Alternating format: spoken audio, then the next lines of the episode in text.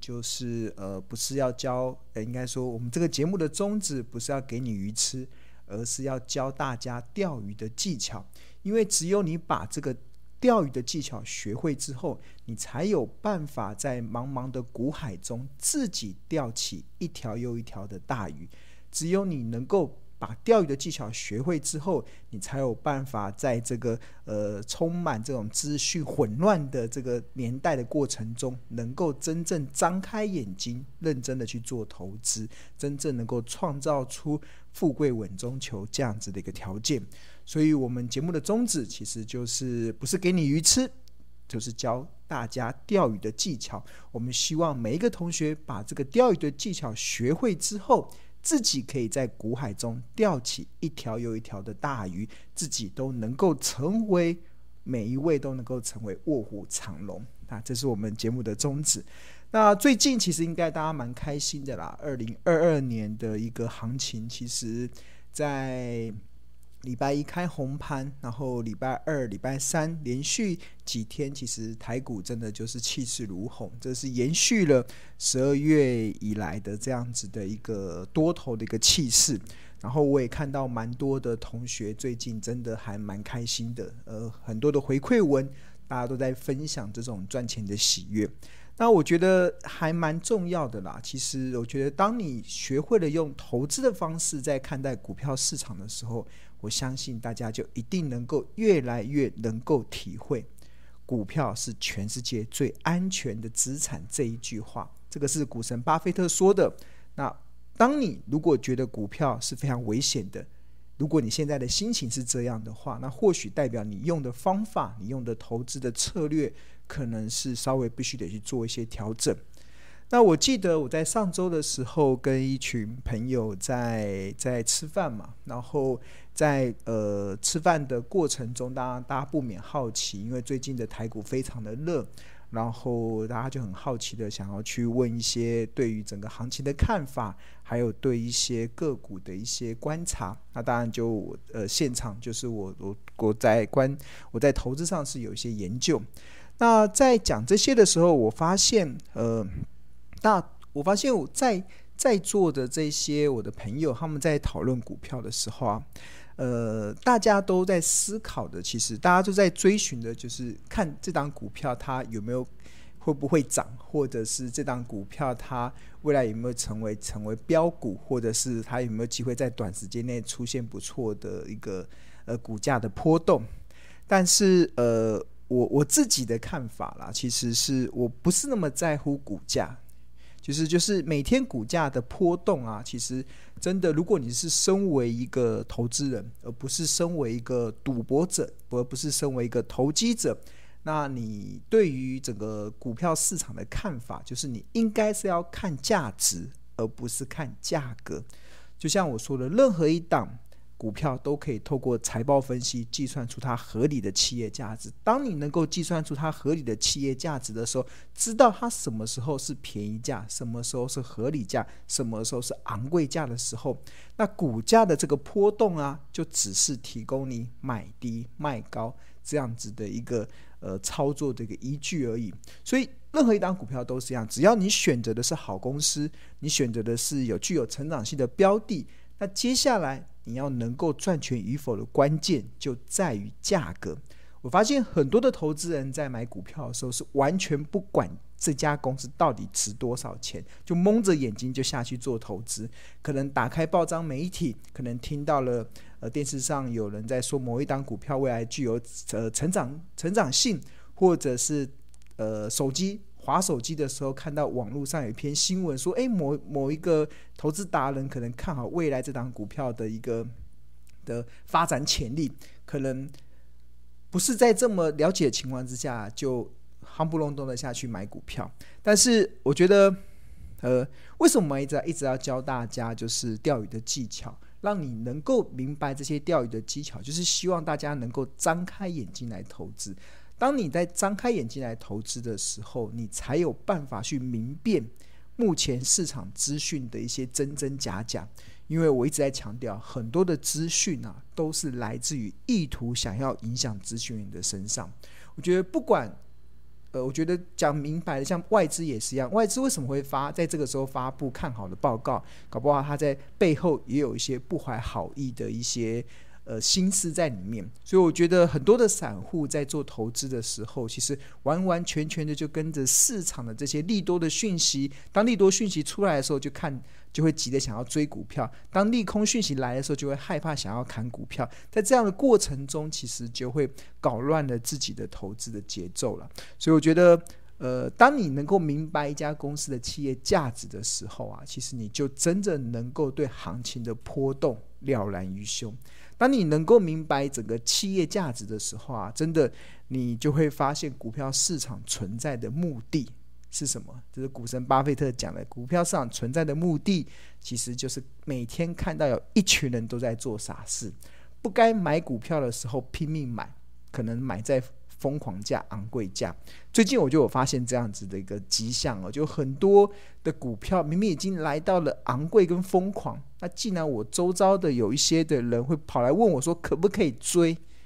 我真的觉得我我听了之后是三条线，他明明已经来到昂贵价了，为什么你还想要追这档股票呢？先前跌到便宜价你不买，涨到昂贵价的时候你才想来追，这个其实就是很多投资人的一个在。股票市场中的盲点，就是你完全在做投资的时候，完全不管价值，这家公司到底值多少钱，完全不管这家公司它到底现在目前的股价是处于合理，还是处于便宜，还是处于昂贵，你就一股脑的听到好消息，一听到消息你就想要进场。我觉得这个就是投资人最大的一个问题所在。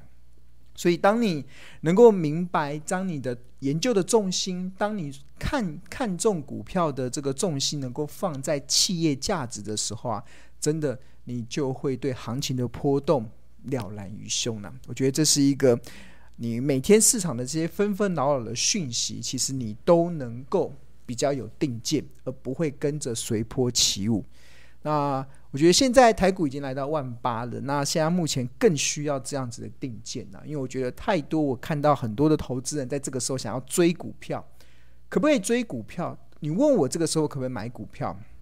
呃，我我的回答一定是，如果这家公司它股价跌到了便宜价或特价，当然可以买啊。但是如果这家公司的股价现在已经来到了合理价，或者已经来到了昂贵价，甚至有些股票已经来到疯狂价的时候，那你就不应该进场去做投资，因为当一档一档一档股票的股价已经来到疯狂价，你还想要进场去追的时候，你就已经不是在投资了，而是在投机了，而是在赌博了。所以我觉得这个的原则要做好了。当你原则做好了之后，你就能够体会到庆红老师还有股神巴菲特不断在跟大家强调的一件事，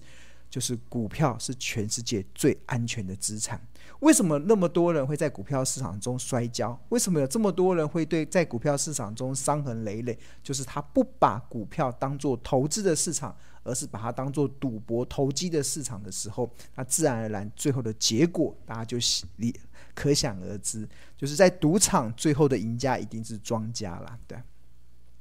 好，那。我们来看一下，呃，最近这几天的大盘真的是还蛮让人，呃，应该说振奋的。尤其台股现在一直在创下历史的高点。那当然，今天呃早盘的时候有开高，开高之后，现在大家看的这个画面啊，其实是这个标股金 APP 的这个画面。那一进来的时候，其实它这个首页其实就是大盘的一个走势图嘛。那今天的呃一月五号。台股是收在一八四九九，那呃会怎么样呢？其实呃，我个人对台股整体来讲，其实是偏向于长期的趋势啦，其实是。偏向于多多方的，对啊，我觉得台台股会缓步的上升，但在缓步的上升过程中，其实它难免还是会有上下的震荡。在这上下震荡的过程中，其实就是提供投资人可以买低卖高这样子的一个契机啊。那当然，大家觉得这个。指数会不会持续的在走升？其实我觉得有一个观察指标，其实我们在标股金 APP 里面有个惊奇指数。这个惊奇指数是统计台股一千七百多家的上市柜公司中有多少家目前现在的均线技术分析中的均线呈现多头排列。这个均线参考的是月线、季线、半年线跟年线。那当整个呈现均线多头排列的家数越来越多的时候，通常都代表台股这一波的上涨是相对的有扎实的。所以，我们看到这一波，你看，呃，这个是在红红色的这个曲线，其实就是多头排列的的加速。那其实大家有没有注意到？你看，在八八月八月中旬的时候，八月的时候就开始一路的下降，下降到十月份，然后就迎来了台股的猎杀红色十月的这个。呃，修正行情，但是后来在十月底之后，这个呈现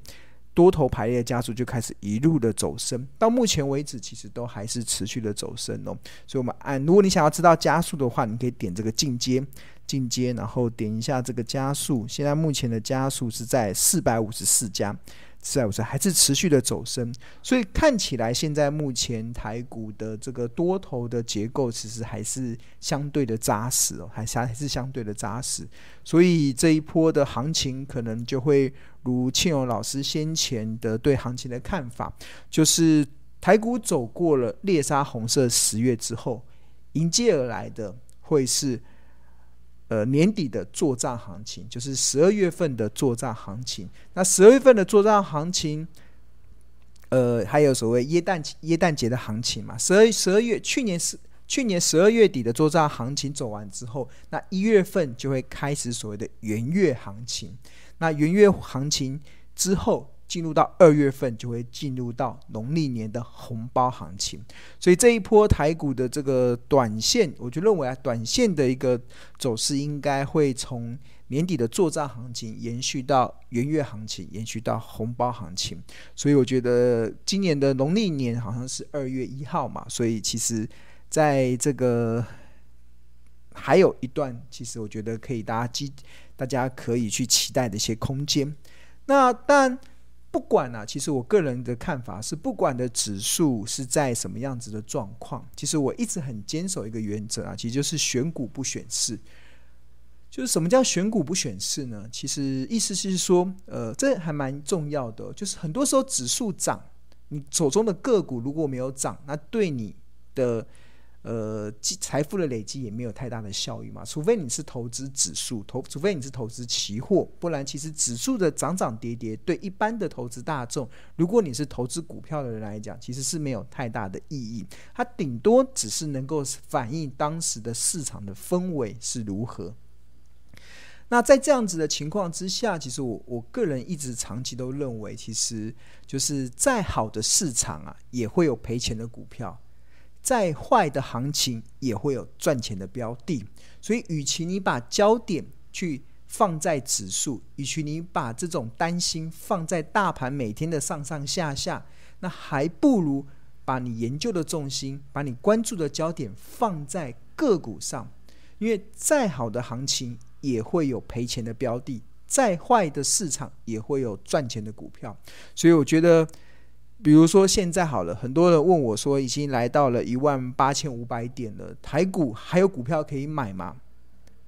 老实说，其实还蛮多的，因为我最近在整理一些股价在低基期的标的的时候，诶，平心而论，我真的发现很多我个人认为还蛮不错的标的。真的都还在相对的低基期，虽然现在目前的指数在万一万八千五，但是这个是指整体的指数嘛，但是还是有很多的标的，它的股价的位阶是在低基期的部分，所以呃，在这样的情况之下，当然你我们今天的主题叫万八的台股还不能还能不能够存股？那如果你存的股票，是股价已经涨到了昂贵价，当然不能存股啊。这个时候反而要获利了结。但是如果你所选择的标的现在目前是在便宜价，甚至在特价，当然就具有存股的条件了。所以我觉得这个是还蛮重要的。那目前确实啦，我在这这几天，尤其从去年年底到目前为止，我整理了非常多的一些，我用一些高胜率的一些选股的策略，比如说用月 K D 指标，比如说用合约负债，比如说用一些呃一些一些呃我们比较过去常倡导的一些，可以从基本面，比如说资本支出这些东西来。领先挖掘的一些呃策略，确实都看到还是有不少的标的。他们都还是处于在便宜的一些位阶，所以我觉得万八的台股能不能存股？当然可以啊！如果你存的股票现在目前还在便宜价，还在特价，当然你存起来会非常的安心。但是如果你想要投资的股票现在已经涨到天上去了，哇，那你就没有办法安心存股票了。好，那我们来稍微看一下，就是一月五号的这个这个标股金 APP 里面，其实它这个三大法人的一个统计嘛。那这个这边有个眼睛的部分，你点进去之后，然后我们就会看到最近一天、两天、三天的外资投信的买超跟卖超的一个状况。那我们先来看最近三天外资买超的第一名，当然就是台积电二三三零的台积电。最近三天外资已经买超台积电六万七千张了，所以也让一方面激励台积电的股价来到了六百五。那另外一方面也带动了台股持续的创历史新高，所以最近台股能够创历史新高，很大的一个关键就在于台积电被外资认错之后强力的回补。那走笔到这边呢、应该说我们看到台积电来到六百五了，很多的投资人就会问啊，就像我记得我的呃，我很多投资人问，啊，台积电这个时候还没有具有投资价值，那我觉得。与其问我台积电有没有投资价值，那我不如教大家你怎么去用标股金 APP 里面的一些功能，帮助你去判断台积电到底还有没有投资价值。那所以我们看这个画面啊，其实你如果你这样像外资近三日买超的第一名台积电嘛，那你就点进去看，然后就会看到台积电的一个所有的一些。呃，分析的一些状况，那这边有即时有量价，那量价的部分呢、然后我们最最新一版的标股基金 APP，其实我们除了有统计它今日每一个不同成交价格的成交量之外，那我们还有所谓的近五累累积五日、累积十日、累积二十日、累积六十日。那新的一版的标股金 APP 已经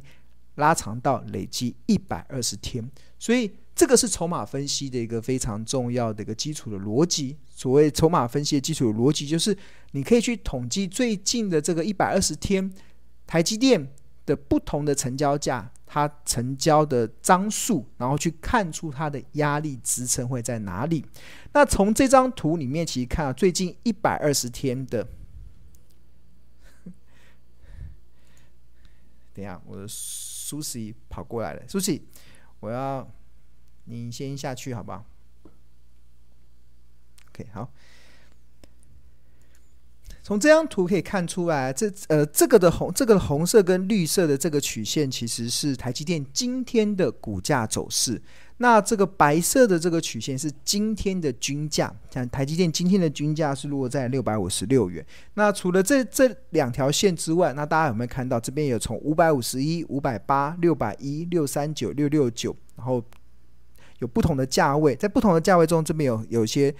柱状的这些横的柱状，这个就是台积电不同成交价的这个成交量的部分。那台积电成交量最大的应该是落在大概五百八这个地方。如果你想知道，你就点进去，它这边就会秀五百八十一、五百八十二块，一共成交了三万八千五百五十四张，然后五百八十块，一共成交了十二万张。这个就是那这个部分，其实就是台积电的一个支撑价。那那这边换言之，从目前的股价来，从这个量价的分价表来看的话，台积电目前的股价已经越过了它先前的这个大量区，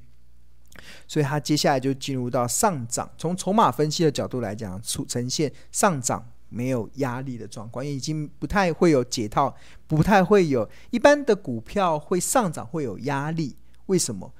呃，从筹码分析的角度来看，我讲的是筹码分析哦，不是从这个财报分析。财报分析的角度，可能对我来讲，为什么涨到这边涨不动了？从财报分析的角度来讲。解释的原因就是它已经涨到了合理价，或者它已经涨到了昂贵价，或者它已经涨到了疯狂价，那自然而然涨到这边就会涨不上去了。这是从财报分析的角度来看。但是如果从筹码分析的角度来看，为什么涨到这边会涨不上去了？是因为这个地方啊有非常多等着解套的卖压。所以当这张股票涨到这里的时候，当它的解套卖压就会释出，很多人买股票被套牢了，当它回到成本的时候，会想把股票解套嘛。那所以现在目前看起来，这个最大的这个解套卖压已经越过了，所以台积电接下来就进入到上涨，应该没有太大压力的一个状态。这也蛮符合的，因为台积电现在目前的股价已经进入到了一个即将要创历史新高六六九嘛，跟它先前的波段的高点是在六七九，也只差十块钱之差，所以在这个地方。表示台积电应该很快就会，呃，如果没有太大的意外，其实它就会步入到这个创历史新高的轨迹上。那既然创历史新高，那就表示没有没有人被套牢嘛。买买台积电，过去十年、二十年买，或者是过去十个月、三个月买这档股票的人，大家都赚钱，所以大家不不会有人需要解套卖压会出来。所以这是从筹码分析的角度来看。啊，那我们的标股基因 A P P 里面这个量价，其实它就提供了这个筹码分析的这个观点。那除此之外，我们这边有个分析嘛，分析里面其实它就会有个速览，速览的部分就会很快速的告诉大家，它是做半导体的，然后它上市时间是一九九四年的九月五号，然后它的 E P S 现在是二十二点一一，本益比在二十九倍，然后目前股价净值比是八点一二倍。然后除权息的资料，最近五年的平均股利是八点七五元，所以用最近五年的现金殖利率来看的话，只有一点三五 percent，相对台积电本来就不是赚股利的，所以它是赚这个资本利的价差的部分。然后这边有获利啊，领先指标的一些财报领先指标，包含了资本支出、合约负债跟存货周转率这个部分，其实我们标股基因 APP 里面都有收录到里面，可以提供大家去检测。那另外有个基因检测的部分，点进去之后，大家会看到这个这个台积电现在目前是属于一个笑脸，连二十二十二家，就是台积电已经连续二十二年都能够配发股利。然后它之所以呈现笑脸，是因为它呃。那个周 NACD 出现翻红的状况，所谓的周 NACD 啊，我们进入到 K 线来看，其实这个就是我们这个 K 线里面有日 K、周 K 跟月 K。那周 K 的部分，你点周周的部分，然后下面可以选这个，除了成交量之外，你还可以选 KD，还可以选 NACD。那这个 NACD 其实就是周的部分。那大家我们看到台积电先前的这个。呃，周的 NACD 这个柱状体都是绿色的，然后一直到这边开始才开始出现明显的红色。这个红色一出现，刚好也代表了台积电这一波的这个盘整的行情即将翻多上去，就它的上涨的力道就会出现了。所以这个我们的这个标股基因 APP 的这个笑脸，这个就是用周的 NACD。所以如果它是哭脸的话，其实周的 NACD 是。就是柱状体是绿色的，对，这是技术分析的一个指标嘛。那除此之外，还有五日富爸爸，就是可以看到最近五天哪一些买超台积电最多的前十家的公司，有摩、有美林啊、瑞银啊、台湾摩根啊。那当然有买超最多的，也会有卖超最多的。那看起来买超的比例是比较多的。好，那除了分析之外，K 线这部分大家给大家看了，然后还有财务的部分。财务的部分，我们的标股基金收录了非常多的财报的数据，包有包含了营收，包含了 EPS，包含了股利。股利的部分这边有看到，最近十年台积电的平均股利是六点五六元，然后殖利率是二点九二 percent。二点九二 percent，那最新的值率是一点六三。但虽然台积电的值率不高，但是它的除息日，它最近十年填息的几率是百分之九十四，然后填息的时间只需要二十一天。最近十年的统计，所以这个股利的部分，大家就可以看到它的股利的一个分配的状况，它的填息的几率是如何。所谓的填息，就是它除完息之后，股价能够再涨回去。的几率有多少？过去十年台积电的呃比例是九十四 percent，那填息所需要天数只要二十一天。OK，那这边就有股利嘛，然后损益，然后获利，然后财务比率，然后合约负债，然后经营资产负债等等，然后现金流还有资本支出。台积电的最新的资本支出已经二零二一年最新来到六千零三十六亿了，这个。占股本的比例是高达两百三十二 percent。过去庆隆的主张就只要资本支出占股本的比例超过八十 percent 以上，就算是符合成长股的条件哦。所以它目前看起来都符合成长股的条件。那确认了台积电的一些财务的数据之后，接下来我们就看股价的部分了。那股价部分，标股金 APP 里面提供的三个评断的依据，第一个就是河流图，河流图有分为本意比，然后有分为净值比的部分。那如果你要看更清楚，这边有个放大镜，点进去看。所以看起来台积电现在先前的股价都在这个呃红色的这个曲线是股价的走势，然后紫色这个代表的是呃。昂贵，粉红色的是合理，浅蓝色的是便宜，深蓝色的是特价。那台积电先前，你看啊、哦，先前它有一波不是一路的，去年年呃，应该说去年的时候，台积电一一一一度呈现所谓的小飞象行情嘛，股价一路的飙到六百多块，从两百多块涨到六百多块。那为什么涨不动呢？其实从财报分析的角度来看，其实很简单，就是它的股价已经涨到了什么？涨到了这个紫色的昂贵价，甚至已经来到了疯狂价，它当然就涨不动了，所以它自然就会修正。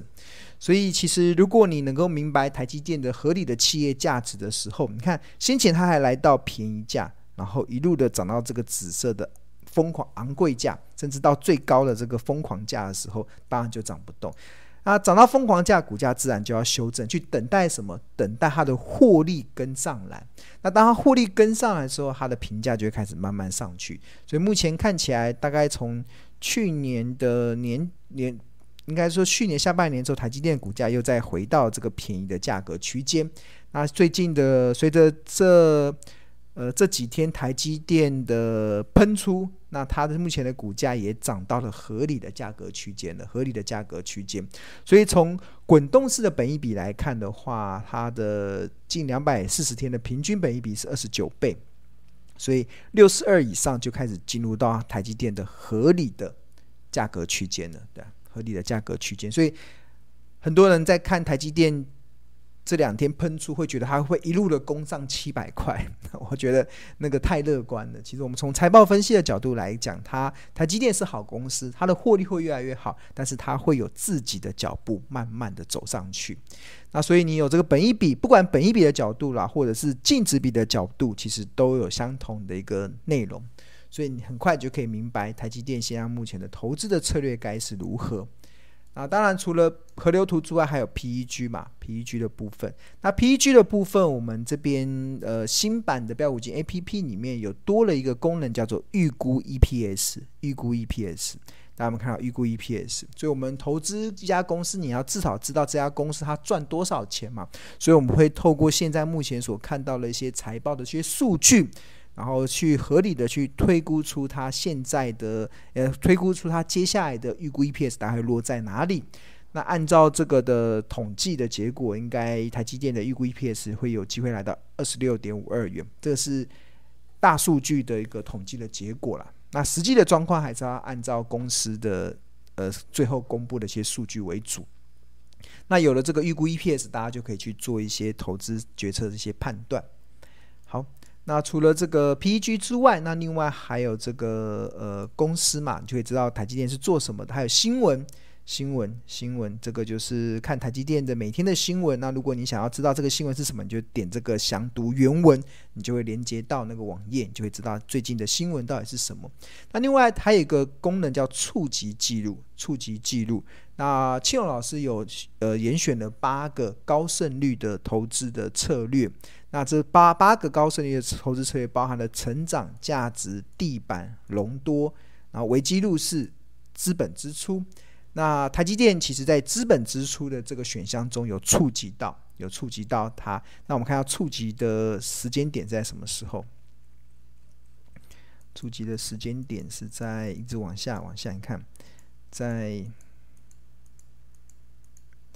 哦。去年的七月十三号的时候，六百零七块的时候就触及到资本支出，然后到五百八十二的时候也也是一样触及资本支出，所以这个代表什么？代表了台积电它还是具有所谓的从资本支出来看，它还是具有未来业绩成长的条件哦。所以当它未来具有业绩成长的条件的时候，股价越跌就会越美丽，对啊，这就是好公司的操作的原则。那它就一路的都有触及到嘛，对，那就一路的触及到，到五七五七九也有触及到，所以只要它跌下来的时候就不用害怕，它其实会越跌越美丽。五五八 五五八这边有没有看到？八月二十号五五八也有触及到。所以好公司就会越跌越美丽哇！所以五五八这边，然后现在六五零的话，一张就赚十万块了，对。所以好公司的投，就是我们选择好公司之外，然后你接下来你要做的原则，其实就是买低卖高嘛，就是越跌会越美丽，那越涨呢，就会越要懂得这个适时的获利了结，因为很多股票不要报上去又报下来，报上去又报下来。